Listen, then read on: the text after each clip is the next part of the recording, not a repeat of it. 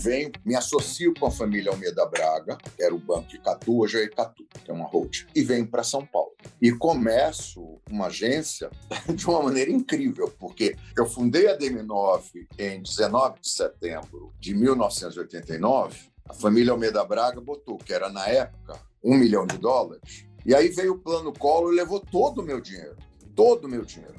Eu fui dormir no meu apart hotel com uma toalha assim, ó, no rosto, e fiquei um dia inteiro com aquela toalha no rosto, assim, deprimido e tal. Depois, no final do dia, eu falei, bom, vou ficar aqui eu e minha toalha. Bom eu ir para cima.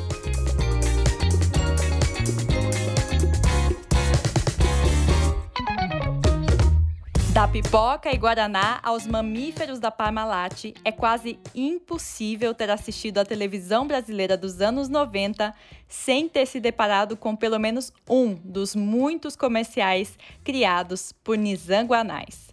O baiano formado em administração começou na propaganda ainda na juventude. Depois de trabalhar com nomes como Roberto Medina e Washington Oliveto, ele foi responsável por transformar a agência DM9 de seu estado em uma das três maiores do país e premiada internacionalmente. Em 1997, ele vendeu a companhia por 111 milhões de dólares. Nizam partiu então para a internet, onde foi um dos fundadores do portal IG. Mas, com a crise da bolha.com nos anos 2000, voltou para o mundo da publicidade. Ele fundou a Agência África e criou o grupo ABC. Esse grupo de marketing e publicidade foi vendido para os americanos da Omnicom em 2015 por cerca de um bilhão de reais. Foi o maior negócio da história do mercado de propaganda do país. Em 2020, Nizam criou a N Ideias, uma consultoria com poucos, mas grandes clientes como o Banco Itaú, a empresa de papel e celulose Suzano, o grupo de educação Anima e a varejista Magalu. Neste episódio, vamos entender os acertos e principalmente os erros de Nizanguanais e conhecer algumas de suas muitas ideias.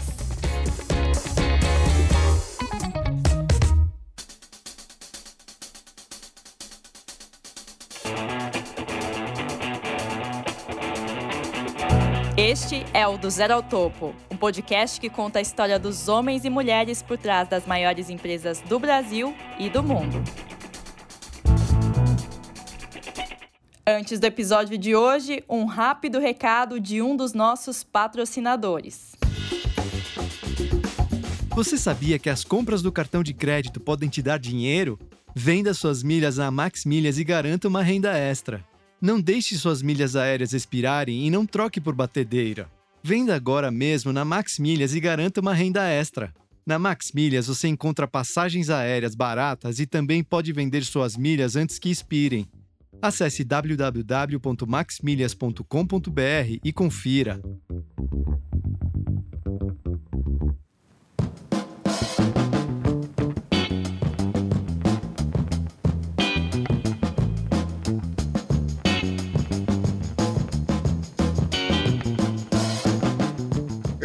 Estreiei no Centro Histórico de Salvador, 9 de maio de 58. Na realidade, eu nasci no hospital, mas eu morava lá, minha família morava lá, ali no, no Largo do Carmo, que faz parte do complexo do Pelourinho.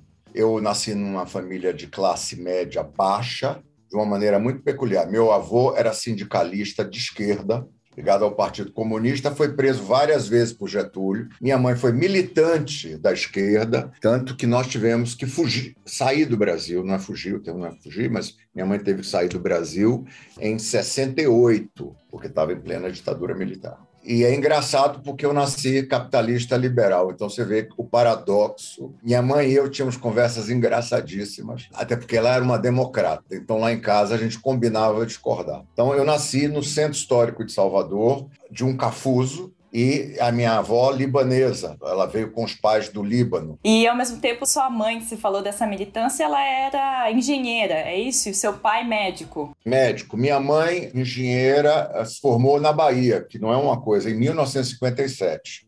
Tanto que a Folha de São Paulo, quando ela morreu, eu gostei muito do obituário, que era uma mulher à frente do seu tempo porque ela foi estudar depois economia em Londres. Era uma mulher muito avançada para seu tempo Meu pai não tinha uma educação adequada até os 17 anos, ele vem para Salvador. Ele nasceu no, no sertão da Bahia terra de ninguém, assim, luta por posse de terra brutal. Se você tem isso hoje, imagina aquele meu avô, por exemplo, enterrou três irmãos numa noite. Então são mundos muito distantes desse que eu vivo hoje, entendeu? Meu pai era assessorista, meu pai conheceu minha mãe no elevador. E ele era assessorista porque era o lugar que ele conseguia estudar para faculdade, para entrar na faculdade de medicina. E aí minha mãe conhece, ele era, ele era um bonitão, e ela, de maneira bem esperta, se oferece para ensinar ele matemática. Eu fui na formatura de meu pai. Meu pai se formou com 33 anos em medicina. Dá uma novela à minha família. A família minha avó sai do Líbano, vai para Marcele e vem para aqui. De que forma isso impactou nos seus sonhos de criança, de infância, adolescência?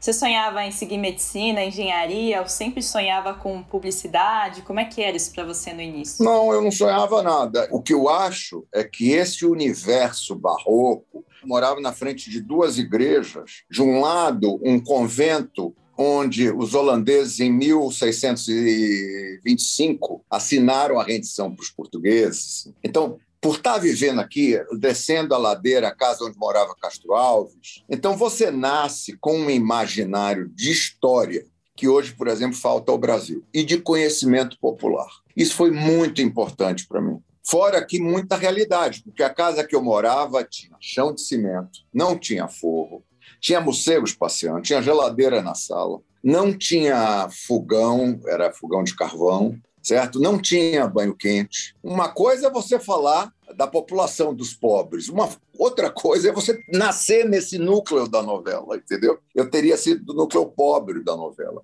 E isso é muito rico. É um entendimento do povo que depois foi muito útil. Naquela mesma rua, eu trabalhei como vendedor de prata entendeu? Então é muito interessante isso, porque te ajuda na vida. E você chegou a trabalhar antes da faculdade mesmo? Teve outras funções ali? Antes de começar a estagiar mesmo na publicidade? Sim. Aí meu pai cresceu. Meu pai foi crescendo profissionalmente. Ele tem uma carreira meteórica porque ele morre aos 45 anos. Portanto, lembra, ele se formou com 33 e morre com 45 de infarto. Tá? Quando ele começou a ganhar dinheiro e tal, ele achou que eu estava ficando muito Mauricinho. E aí me botou para trabalhar na obra lá de casa, sabe? Carregando tijolo. É muito pedagógico isso, sabe? E é interessante, porque a história da minha carreira é ir vivendo em vários Brasis, entendeu? Em vários tipos de Brasil. E agora é maravilhoso, porque a área que está tendo lá, na, onde eu nasci, que estava degradada, Hoje é um lugar super transado. Regina Casé foi a primeira a morar lá numa das casas. Virou um bairro boêmio. Então, eu tenho alegria de estar tá vendo o que está acontecendo num lugar que efetivamente mora em mim. Né? E agora, Nisa, quando chegou na hora da faculdade, você foi fazer administração. Já tinha o pensamento de seguir na publicidade naquele momento? Nenhum. A administração naquela época é como programação é hoje. A administração foi feita a partir da construção das ferrovias nos Estados Unidos. Era a gestão das ferrovias. E internet é rede, né? É distribuição. Você faz o que você quiser quando tiver isso na cabeça. Então, eu fui, aí comecei a estagiar no Banco Econômico. Odiei. Tinha nada a ver comigo, evidentemente eu não sou da área financeira. E aí, meu pai era médico da irmã do Duda Mendonça. E aí ele fala: Não, você não quer estagiar nisso? Você é um cara criativo e tal. E fui lá e foi amor à primeira vista, porque era exatamente o universo que eu queria. E aí eu me encantei por publicidade e nunca mais saí. O Duda Mendonça era próximo, né? A agência, como é que funcionava a conexão ali, as falas? Ele né? foi meu mestre Yoda, né? não que ele seja velho, mas no sentido dele ser meu coach absoluto. Acho que ele percebeu que eu tinha jeito para coisa e me adotou mesmo. E ele era fantástico, aprendi muito com ele. Aliás, eu tive uma sorte na minha vida, porque eu fui coach do Duda Mendonça, depois do Roberto Medina, que me mostrou o mundo dos eventos, que não era só publicidade. Depois do Washington Oliveto. Pensa bem. Então, O Duda me mostra propaganda popular. O Roberto Medina me mostra propaganda que não é a propaganda. O Washington Oliveto me mostra uma propaganda muito mais sofisticada. A DPZ era um lugar completamente sofisticado. E no futuro, com Geraldo Walter, eu aprendi a trabalhar com política embora seja uma área que eu odeio. Eu gosto muito de política, mas para discutir no almoço e tal, sabe? Mas não é uma área que eu gosto, não é uma área. Eu sou um cara da iniciativa privada. Então, nesse sentido, eu fui muito agraciado de ter mestres tão importantes. E o Duda me treinou mesmo. Ele falava assim: sabe como você faz um bom título? Você faz 50 títulos, aí depois você vai lá dentro, toma um café, uma água e depois você faz mais 50. Esse treino me deu a possibilidade de, hoje em dia, fazer um, um título de cabeça. Três, quatro títulos assim, ó, na lata. Mas porque é treino. E é engraçado, vou te dizer uma coisa. Claro que eu não estou me comparando a Handel, mas as pessoas dizem, quando ouvem o Aleluia de Handel, falam: nossa, mas que inspiração desse homem. Mentira! Ele tinha que fazer em 24 horas porque ele tinha uma dívida de jogo.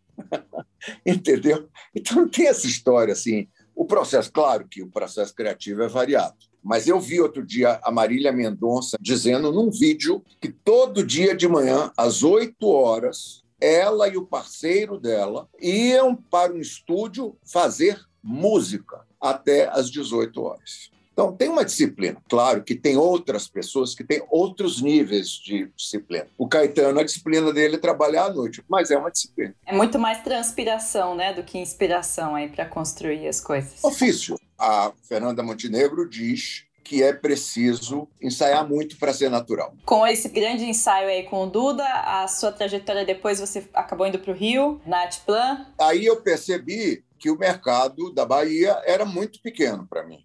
E é mesmo, continua sendo pequeno hoje. E aí eu fui para o Rio. Comecei a trabalhar na agência do filho do Chacrinha, chamada Flori, que é ótimo para mim, porque é uma agência muito popular que trabalhava para Dorsai. Eu ia apresentar campanhas com Nelson Morizono assinando cheque. Então isso me treinou muito na arte da propaganda popular, que é a que eu adoro. Se você perguntar, Nizão, o que você quis ser na propaganda? Eu quis ser a Janete Claire, o Roberto Carlos, a Marília Mendonça, coisa que o povo comenta e fala. Mamíferos, pipoca com guaraná. Em geral, muita gente na propaganda despreza isso. Só que esse é o objetivo da propaganda. A propaganda tem que ser pop. Esse entendimento o Astor Oliveto tinha muito bem. Ele fazia coisas sofisticadas, populares. Eram coisas populares mas elas tinham um acabamento sofisticado. E isso foi uma coisa que eu aprendi com ele. Que foi o que te levou para São Paulo logo em seguida, né? Depois dessa passagem para o Rio, foi justamente DPZ. No Rio, eu fiz uma campanha da Caixa Econômica Federal com o ator Luiz Fernando Guimarães, que foi um, um estrondo. Ela ganhou tudo, todos os prêmios Festival do Rio, ganhou Profissionais do Ano da Rede Globo. Aí eu vim com a minha pasta e passei por todas as agências de São Paulo. Ninguém me quis eu vou ter arrasado para o Rio. Aí um dia eu estou lá no Rio de Janeiro, me liga o Washington Oliveto, que era o papo absoluto da propaganda, e falou: Você quer vir trabalhar comigo? Peguei o telefone, falei com o cara do lado. Esse cara está de sacanagem, ele está dizendo que ele é o Washington Oliveto.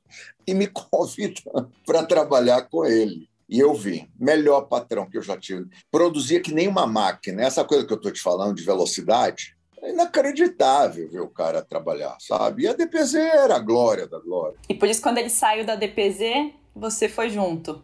Quando ele foi fundar realmente a W Brasil na época, não pensou duas vezes? Não, pensei. Tinha uma relação de paixão. As únicas pessoas que ele levou foram eu e a Camila Franco. E nós fomos. E aí, pensa bem, a sorte de você trabalhar na DM9 da Bahia. Foi a primeira agência do ano no Brasil que saiu do eixo Rio-São Paulo. Aí você vai para o Roberto Medina, na época do Rock em Rio. O primeiro Rock in Rio, eu trabalhei no primeiro Rock in Rio. Aí depois eu vou trabalhar no na DPZ, no auge da DPZ, sabe? Então tinha uma confluência aí muito positiva. Claro que tem sofrimento, tem estresse. Eu estou editando, né, as coisas para você. Claro, eu trabalhava dia e noite dia e noite.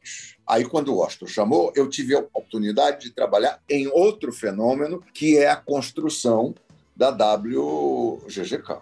Então, foi um preparo, assim, eu devo muito a esses mestres, muito mesmo.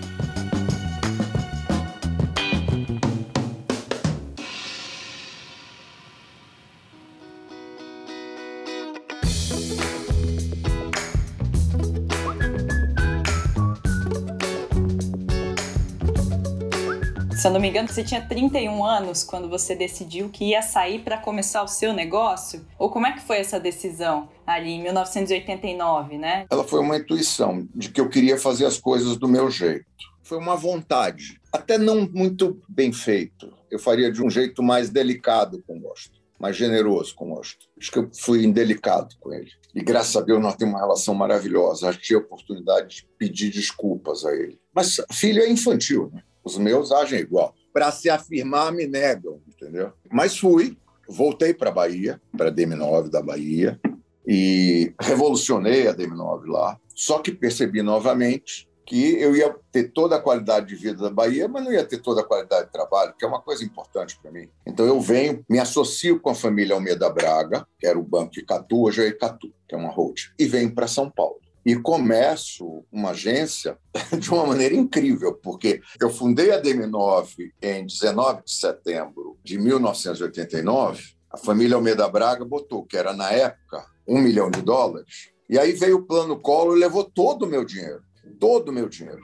Eu fui dormir no meu apart hotel com uma toalha assim, ó, no rosto, e fiquei um dia inteiro com aquela toalha no rosto, assim, deprimido e tal. Depois, no final do dia, eu falei: bom, vou ficar aqui eu e minha toalha, acho bom eu ir para cima. E fui para cima e liderei a crise. É dessa época que vem uma frase se você colocar em época de pandemia, soa sem empatia. Mas era um outro mundo. E a frase dizia: enquanto outros choram, vendo lenço. Contexto dela nesta época daí.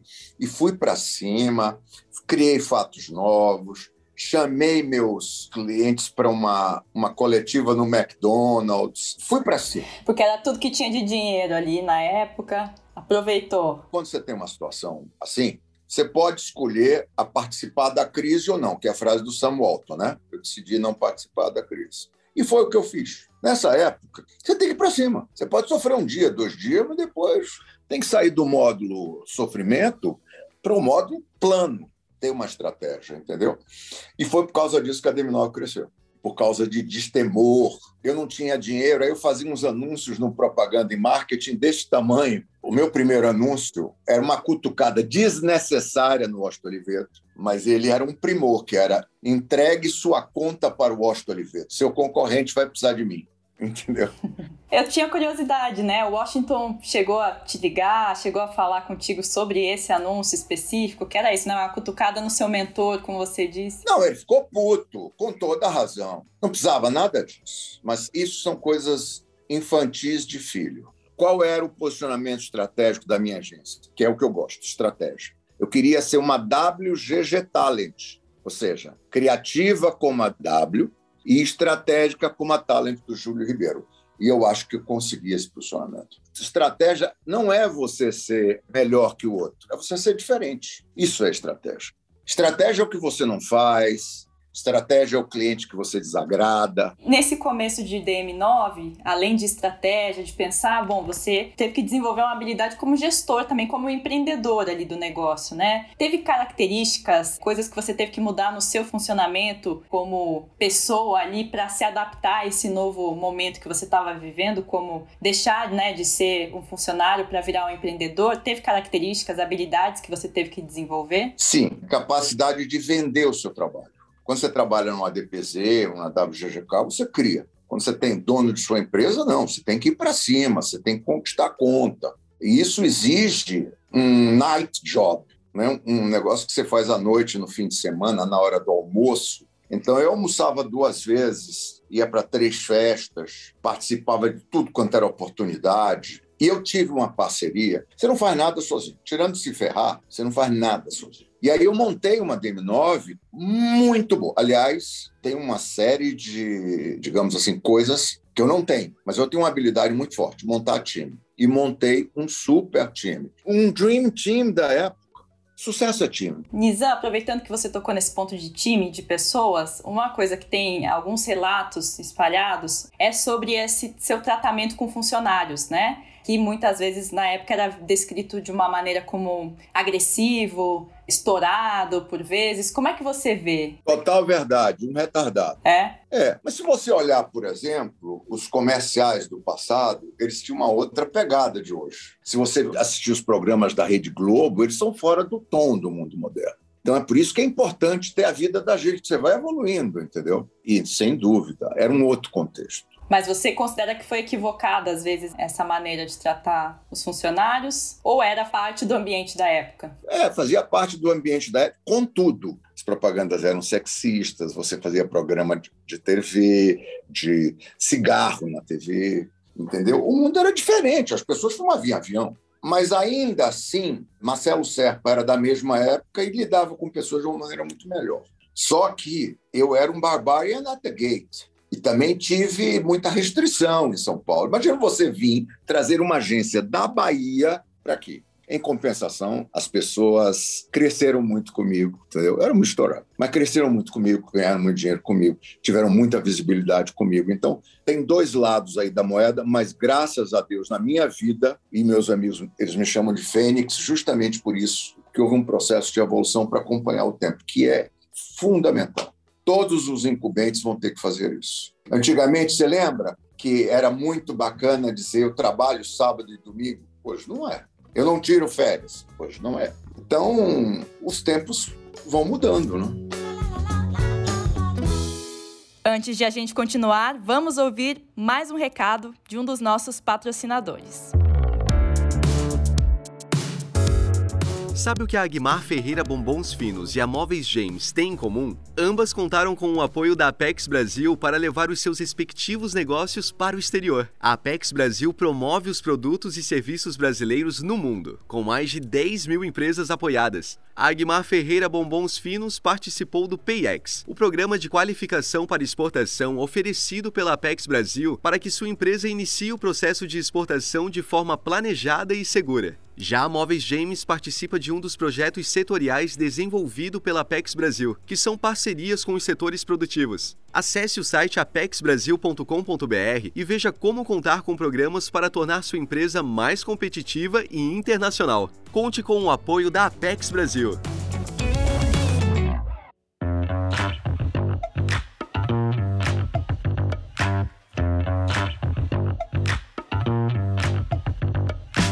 E nessa época ainda de década de 90, desse Dream Team e tudo mais, teve essa sua participação grande na política com as campanhas para eleição e depois reeleição do Fernando Henrique Cardoso. Você mencionou um pouco de que não gosta muito de política para trabalhar. É, veja bem, faz parte de toda uma evolução. Se você me perguntar, você faria isso hoje? Não, num determinado contexto. Se fosse puramente uma decisão pessoal, não. Mas naquela época era fundamental, porque a inflação era 80% ao mês. Não havia moeda no Brasil. Tudo que você está falando aqui é 89. 94. É, era um outro mundo. A gente ia beber com Cazuza no Baixo Leblon. Eu tive que receber o Fred Mercury no Rio, no Rock in Rio. Era o mundo do pasquim, do politicamente incorreto. E as campanhas políticas, o que, que elas te ensinaram? A campanha política de Fernando Henrique e a reeleição primou. Porque eu não era o marqueteiro.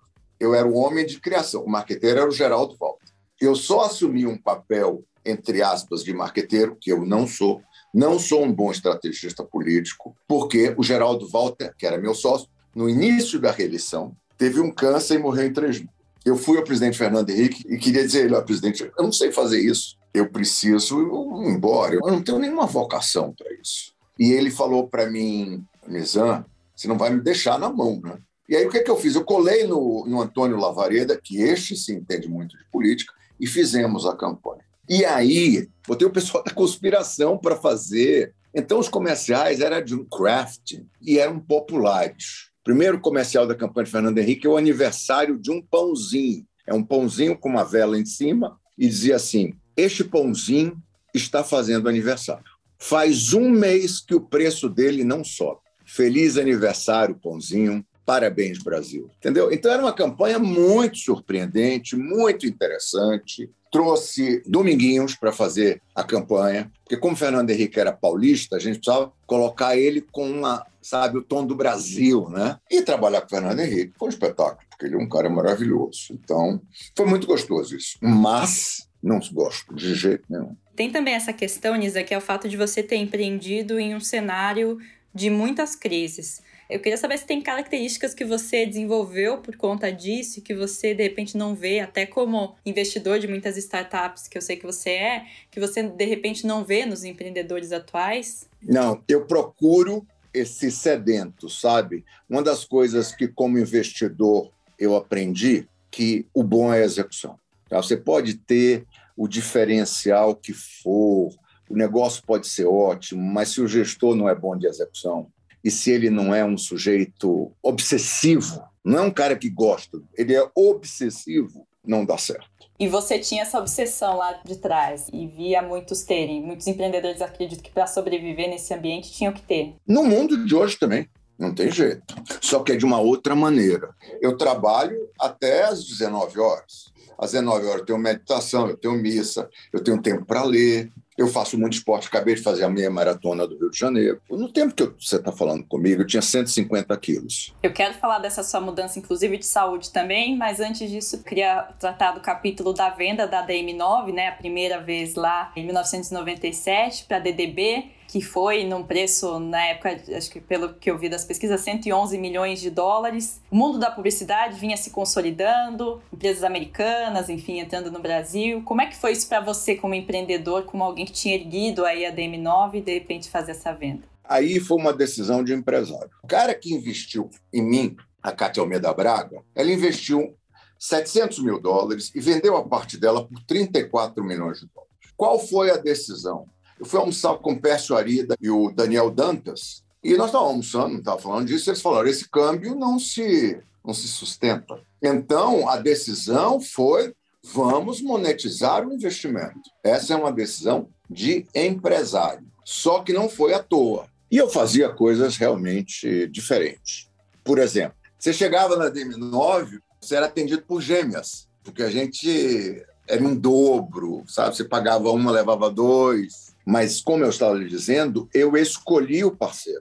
A DDB tinha um compromisso com a criatividade. Era a agência do Bill Burnbach, que é meu ídolo supremo. Ele, o David Ogilvy. Muitas das coisas que as pessoas acham que elas estão sendo modernas hoje, esses caras faziam. Tem coisas incríveis na publicidade. O lançamento da Samsonite, o Bill Burnback botou um macaco dentro de uma jaula com uma Samsonite. Ele ia batendo assim. Batia a mala e não quebrava. Não quebrava tinham coisas inacreditáveis. Tinha um módulo lunar para o lançamento da Volkswagen, e o título é Ele é feio, mas leva você até lá. Que anunciante vai querer fazer, ter audácia de fazer isso hoje? Então eu escolhi um parceiro legal e foi um estrondo a venda naquela época tinha uma proposta de eu ser o presidente internacional da BDB, mas foi uma coisa que aí eu decidi não fazer porque ia afetar a minha qualidade de vida. E aí o que, que aconteceu? Eu tinha que entrar no non-compete. Quando chegou no ano mais ou menos por volta de 1999,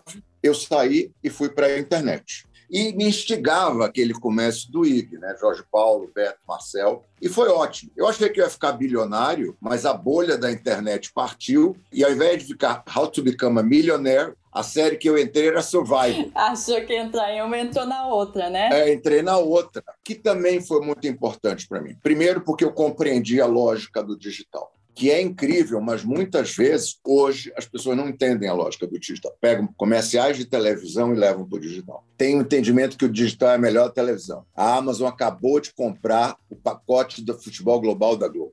Todas as grandes marcas digital estão anunciando na TV. E, enquanto isso, clientes tradicionais saem da televisão, o que é um equívoco num país como o Brasil. Mesmo nos Estados Unidos, na última campanha eleitoral, houveram mais anúncios na televisão do que no digital. Eu não estou dizendo que o digital não é poderoso. Nós estamos aqui no digital, tá? Só que o mundo é digital. Ele é físico e ele é digital. Então, o maior evento que existe hoje é o Super Bowl e que era um evento só de televisão e hoje ele é um evento de televisão e digital, que para mim é a grande força. Para as marcas, elas precisam unir essa publicidade, essa comunicação nos dois meios aí para você. É só você olhar quem está anunciando na televisão: Netflix, PayPal, Google, TikTok. TikTok. Sabe, eu quero te dizer uma coisa, e registra, porque essa frase eu tenho orgulho de ser minha. Hoje, pensar fora da caixa é pensar dentro da caixa. E como você mencionou esse período no IG aí, né? Bom, vocês começaram e cheios de nomes fortes e, como você disse, você teve a oportunidade de se unir aí com o grupo hoje do 3G, né? Jorge Paulema. Beto, Marcel, Martina Suzuki. Só para você entender, a Gisele Bündchen fez um editorial do Morango, que era o nosso site de fotos sensuais da época. Então era incrível trabalhar naquilo. Eu peguei o cachorro, fiz um símbolo. Por quê? Porque eu tinha que concorrer com o UOL. Eu falo, só você só vai conseguir concorrer com uma coisa estabelecida com uma relação afetiva, entendeu? Eu fiz uma parada de cachorro na Faria Lima. Então, eu sempre tive essa coisa meio três mosqueteiros, sabe? Algumas vezes fora do tom, exagerava. No tom, todo mundo tem. Não tem maneira de você fazer as coisas sem errar. As coisas só tão maravilhosas, divinas, em biografia. E hoje em dia eu faço uma palestra chamada Merda, que é só as merdas que eu fiz. As pessoas adoram.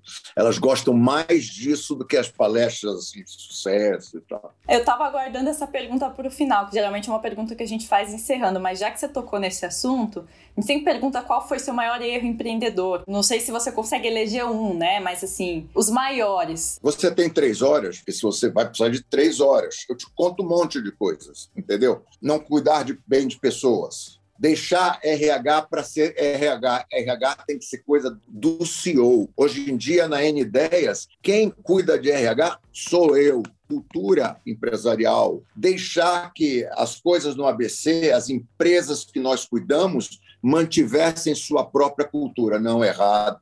Cultura serve para atrair e para afastar talentos. Fazer negócios com amigos ou parentes. Claro que tem amigos que podem ser expoentes, mas eles têm que ser contratados porque são expoentes e não amigos. A mesma coisa com parentes. Não ter feito análise na época que Marcelo Serpa queria me convencer. Não ter cuidado da minha forma física. Ter parado de estudar naquela época. Enfim, tem uma série de erros que eu vou estruturando, entendeu?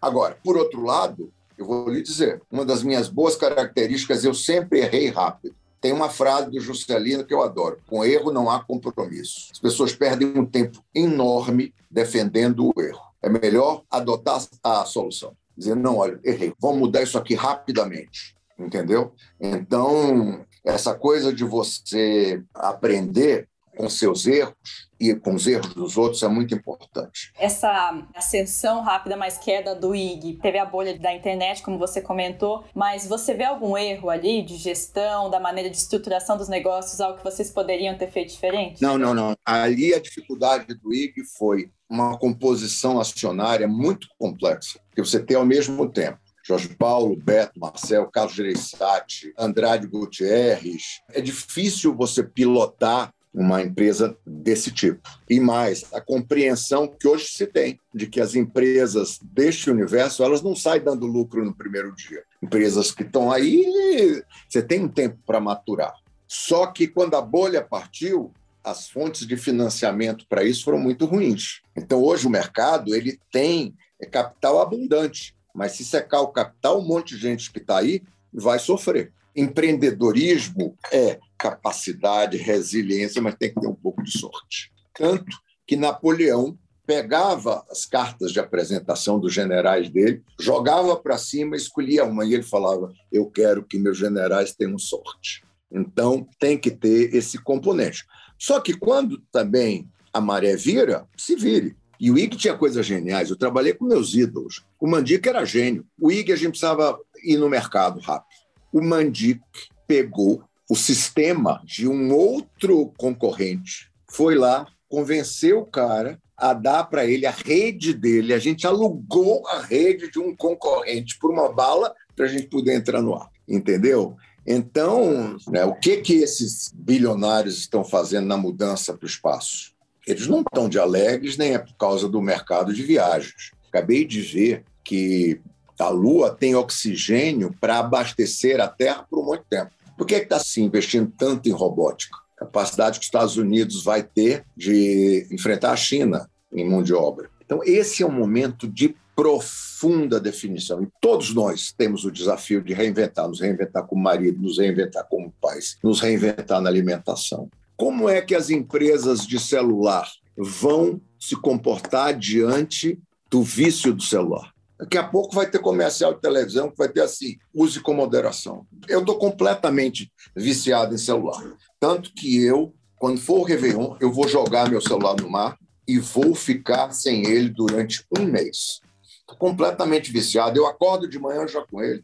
De noite eu deito com ele. Isso não existe. Eu vi, Nisa, você tinha parado recentemente, né? Você deu um, um, período sabático ali, né? Conseguiu fazer? Sabático, mas não adiantou muito. Por um motivo que é mais complicado na pandemia. Tenho trabalhado de casa. Né? Minha mulher acabou de ter Covid. Então, a janela que você tem é no iPad, é celular. Mas eu vou me livrar disso.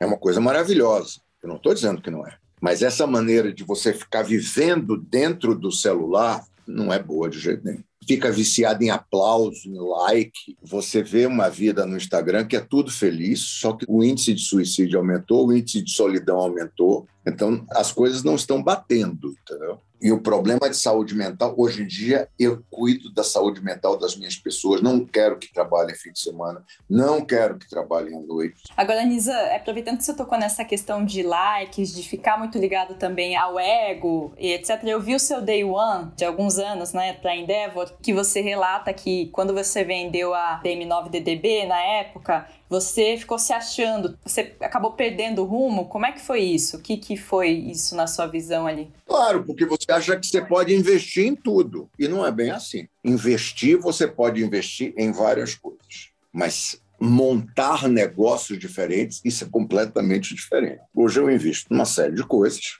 Eu invisto na Tribe, eu invisto na Motu, Mimo, eu invisto na Egro, eu invisto no Doutor Consulta mas eu invisto em gestores. Não é o Nizam querendo fazer as coisas, um monte de coisas sem nexo. E eu tenho critério, sabe? Eu tenho gente dedicada a olhar aquilo. Eu gosto do negócio que eu saiba entender e saiba fazer diferença. Então, eu prefiro coisas B2C. Eu gosto de ter, antes de mim, investidores high profile que admirem, porque eles são a due diligence. Eu não tenho estrutura para ficar fazendo due diligence. Eu gosto do empreendedor. Então, o plano é bom, mas o empreendedor é incrível. E tudo que eu estou te falando, se achar, mudar, cair, errar, ele é comum em tudo. Não tem gente perfeita, só os que disfarçam bem. A hora que você se acha, é o prato cheio para tropeçar.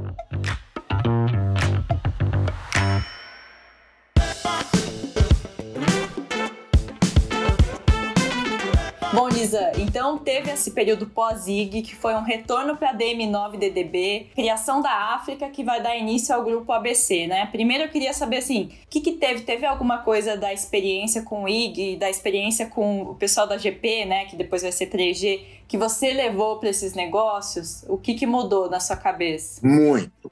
E a primeira coisa é o seguinte: eu voltei para aquilo que eu amo, fundamental na vida, você abraçar uma coisa que você gosta. Porque você pode gostar do dinheiro dos outros, mas você não gosta da vida dos outros, entendeu? Eu me realizo, eu trabalho em flow quando eu estou trabalhando com criação. E isso é maravilhoso na vida. É você fazer aquilo que você ama. Você gostar do que você está fazendo é fundamental. Às vezes eu ouço as pessoas dizerem que essa coisa de gostar do que você ama é para. Amador, não acho ao longo da vida, eu acho muito ruim você não fazer uma coisa que você não gosta. Se você me perguntar, hoje em dia, eu não teria feito um grupo de empresas de marketing. Eu teria feito um grupo de criação, teria prestado mais atenção nas coisas que eu teria comprado. E teria me envolvido, não teria deixado a construção do grupo ABC ficar na mão tanto de outros. Eu teria me envolvido claramente em construir uma cultura ABC, então teve uma série de erros. O grupo cresceu muito, 18º do ranking, só que ele teria muito mais forte se eu tivesse puxado para mim a filosofia de compra, de compra e de gestão de pessoas, tá? Mas enfim, voltei. A África foi um espetáculo de uma maneira completamente diferente. Estratégia.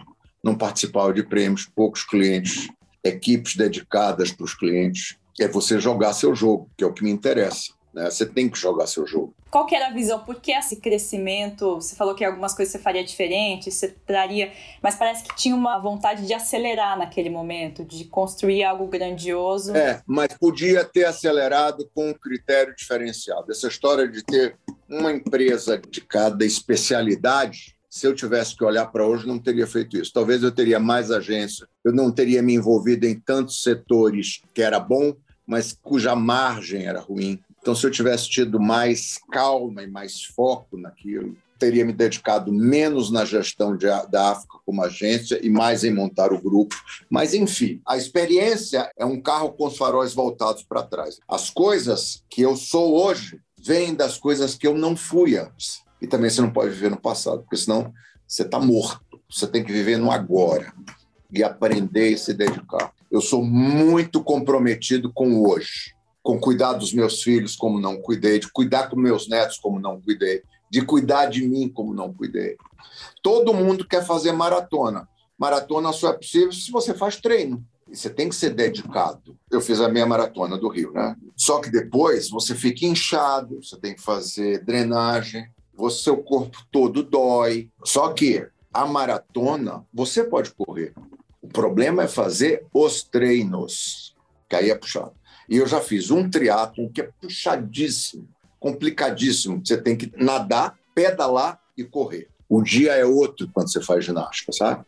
Alimentação, eu preciso mudar muito minha alimentação ainda. Estou com muito peso e vou mudar. O que é gostoso depois que você entra na vibe da disciplina é que você não tem mais medo. Você fala, eu vou fazer, eu vou fazer isso. Vou jogar meu celular fora, vou jogar meu celular fora.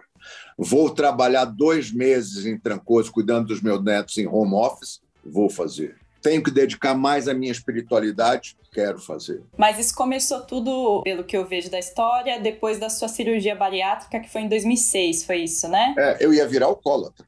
Né? Eu estava virando alcoólatra. Bariátrica é um negócio perigosíssimo. Toda vez que um sujeito, mesmo que eu não conheça ele, ele fala, vou fazer bariátrica, eu começo a me corresponder com o cara porque eu sei que vai dar merda. Se o cara não se preparar psicologicamente, se ele não fizer esporte, ele vai começar a beber ou fazer um monte de maluquice. Só que eu tive a sorte de encontrar Arthur Guerra. O Roberto Calil me indicou, eu estava fumando demais, bebendo demais, comendo demais. Ele entrou no meu, na sala e falou para mim: Você vai morrer. Seu pai morreu 45 anos. Você é fumante. Você está bebendo loucamente, fumando loucamente, trabalhando loucamente. Não tem a menor chance, você vai morrer. Aí eu sentei com ele para conversar, falei, doutor, eu tenho problema de dormir e eu queria que o senhor me desse um remédio para dormir. Ele falou, não, eu vou tirar todos. E começou a me receitar esporte. E foi uma mudança brutal na minha vida. E num determinado momento, quando a vida começou a se transformando, ele veio com uma frase que é um ícone na minha vida, que é você aguenta ser feliz, né? Tanto que eu estou fazendo um livro com ele, escrevendo um livro com ele sobre essa minha experiência em relação ao alcoolismo, depressão e tal. E foi muito bom essa virada de tempo, de ser dono da minha vida, entendeu? De cuidar de saúde mental. E é importante cuidar de saúde mental. Vivemos a maior epidemia de saúde mental na história do homem. E veja, saúde mental não é um problema dos fracos. Winston Churchill tinha depressão. Santa Terezinha tinha depressão. Tanto que ela foi salva por Nossa Senhora do Sorriso. Então, tem muitas das pessoas da história que a gente admira que tiveram que enfrentar esse desafio. Eu fico imaginando para o empreendedor que está começando, que tem que manter sua empresa viva, trabalhar. Você vê essa possibilidade de conciliar as coisas? Totalmente. Eu fui fazer uma palestra na casa do Bill Gates, é uma coisa da Microsoft, e fomos para a Microsoft e tinha também uma programação na casa dele. E como o horário em Seattle é muito cedo por causa da luz, né? Porque a luz termina, sei lá, quatro horas da tarde. Aí eu já estava começando a correr. E aí no hotel, como era sete horas, eu acordei às cinco da manhã e fui para academia. Eu vi, veja bem, estou falando do Jeff Bezos, estou falando das pessoas mais incríveis do mundo, elas estavam na academia. Então a ficha me caiu. Sim, é possível. Você tem que se dedicar a esse lado B da sua vida profissionalmente.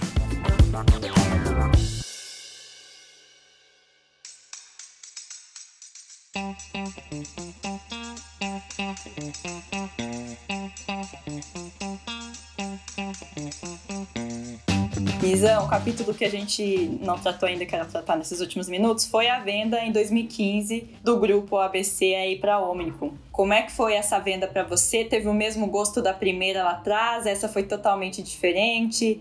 E segundo os relatos da época, um bilhão de reais, né? A maior transação da história desse setor. Foi e era fundamental porque você tem que ter um way out no seu negócio, sobretudo porque a indústria estava mudando.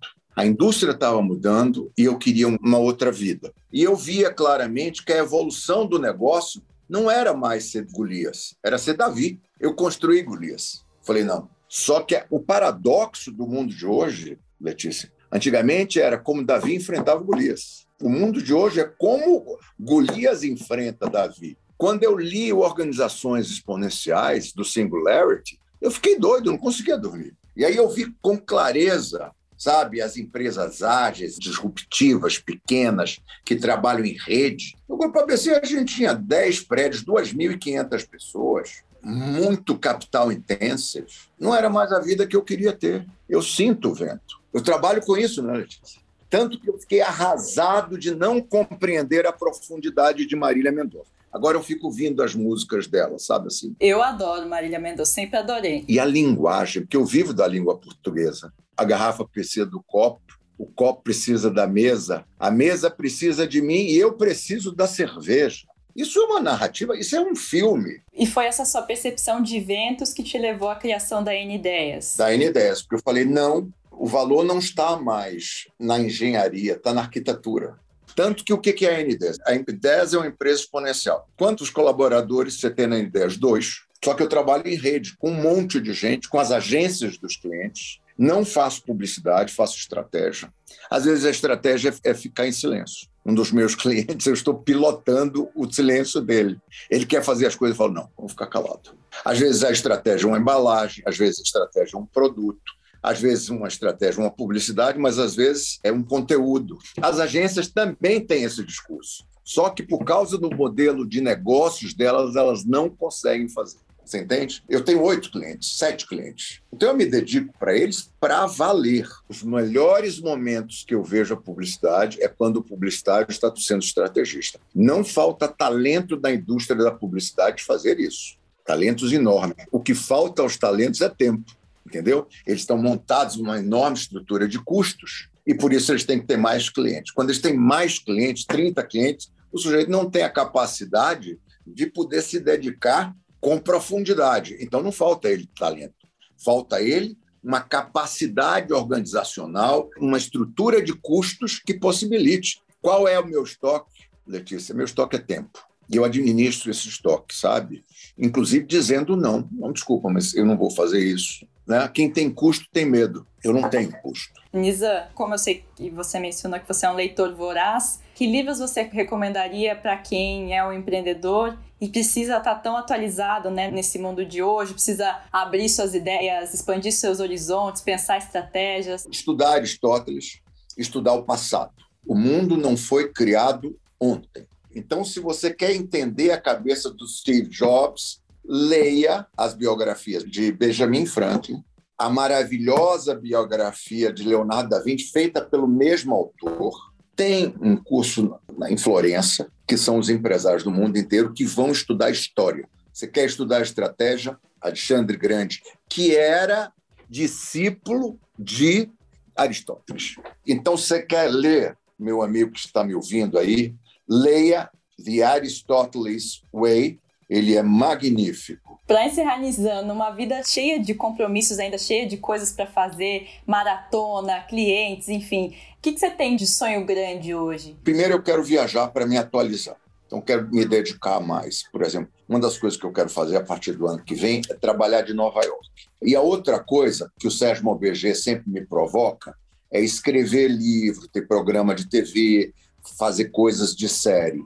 O que é bom de ter um monte de plano é o seguinte: eu preciso combinar com Deus, porque não tem, não vai ter vida útil para todos os meus sonhos, entendeu? Eu fico ansioso pelo dia seguinte. Eu gosto da vida, sabe? De estar tá desfrutando em flow. O dia passa rápido, você tem tempo de ver as coisas, entendeu? Meu perfil é minha neta e meu neto. Eu corri a meia maratona do Rio de Janeiro com o nome deles. Eu me dedico. Eu gosto muito de jovem e de velho, sabe? A mãe de santo é velha. Eu gosto dos mestre Yoda, sabe aqueles caras que você senta? Eu tinha uma mãe de santo na Bahia, mãe Estela. Ela falava assim: meu filho, você pensa muito, né? Quem pensa muito se atrapalha. Não é ótimo isso?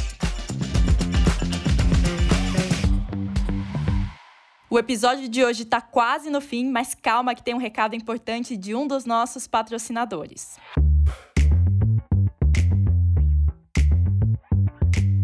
Sua loja utiliza todas as formas de venda disponíveis nas redes sociais? Use a integração com a Nuvem Shop para vender seus produtos pelo WhatsApp. Enquanto navega na sua loja, seu cliente fala com você a qualquer momento pelo aplicativo. Além de passar mais segurança, o serviço otimiza sua comunicação com quem visita a sua loja. Compartilhe seus produtos de forma rápida sem ter que sair da conversa.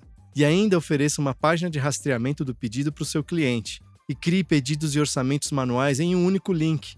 Crie a sua loja virtual na Nuvem Shop agora. Comece a vender em todos os canais como WhatsApp, Facebook e Instagram e gerencie seu negócio em um só lugar. Acesse o link na descrição do episódio e economize 25% de desconto na primeira mensalidade, além de 30 dias grátis se você usar o nosso link.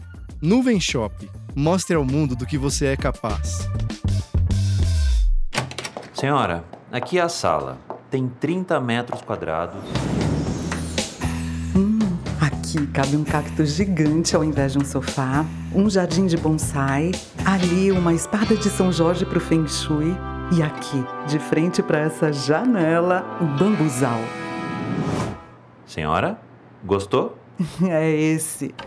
Loft nunca é só um apartamento. Compre vendo o seu em loft.com.br.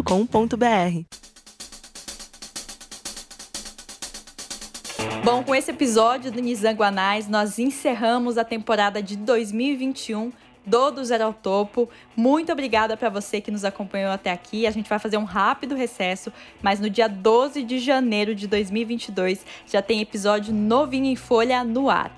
Enquanto isso, aproveita e segue a gente lá no Instagram, arroba oficial, onde a gente publica não só os episódios, mas também outros conteúdos que a gente produz no Infomoney, que é o site responsável por esse podcast. Você pode também se inscrever no nosso canal do YouTube, que aliás tem uma versão em vídeo desse episódio. O link para essa versão eu vou deixar aqui na descrição do podcast. Por enquanto é só. Eu sou Letícia Toledo, sou responsável pela produção e pelo roteiro desse podcast. A captação e edição de som deste episódio foi da produtora Pulpa. Eu vejo vocês no ano que vem Boas festas e até lá!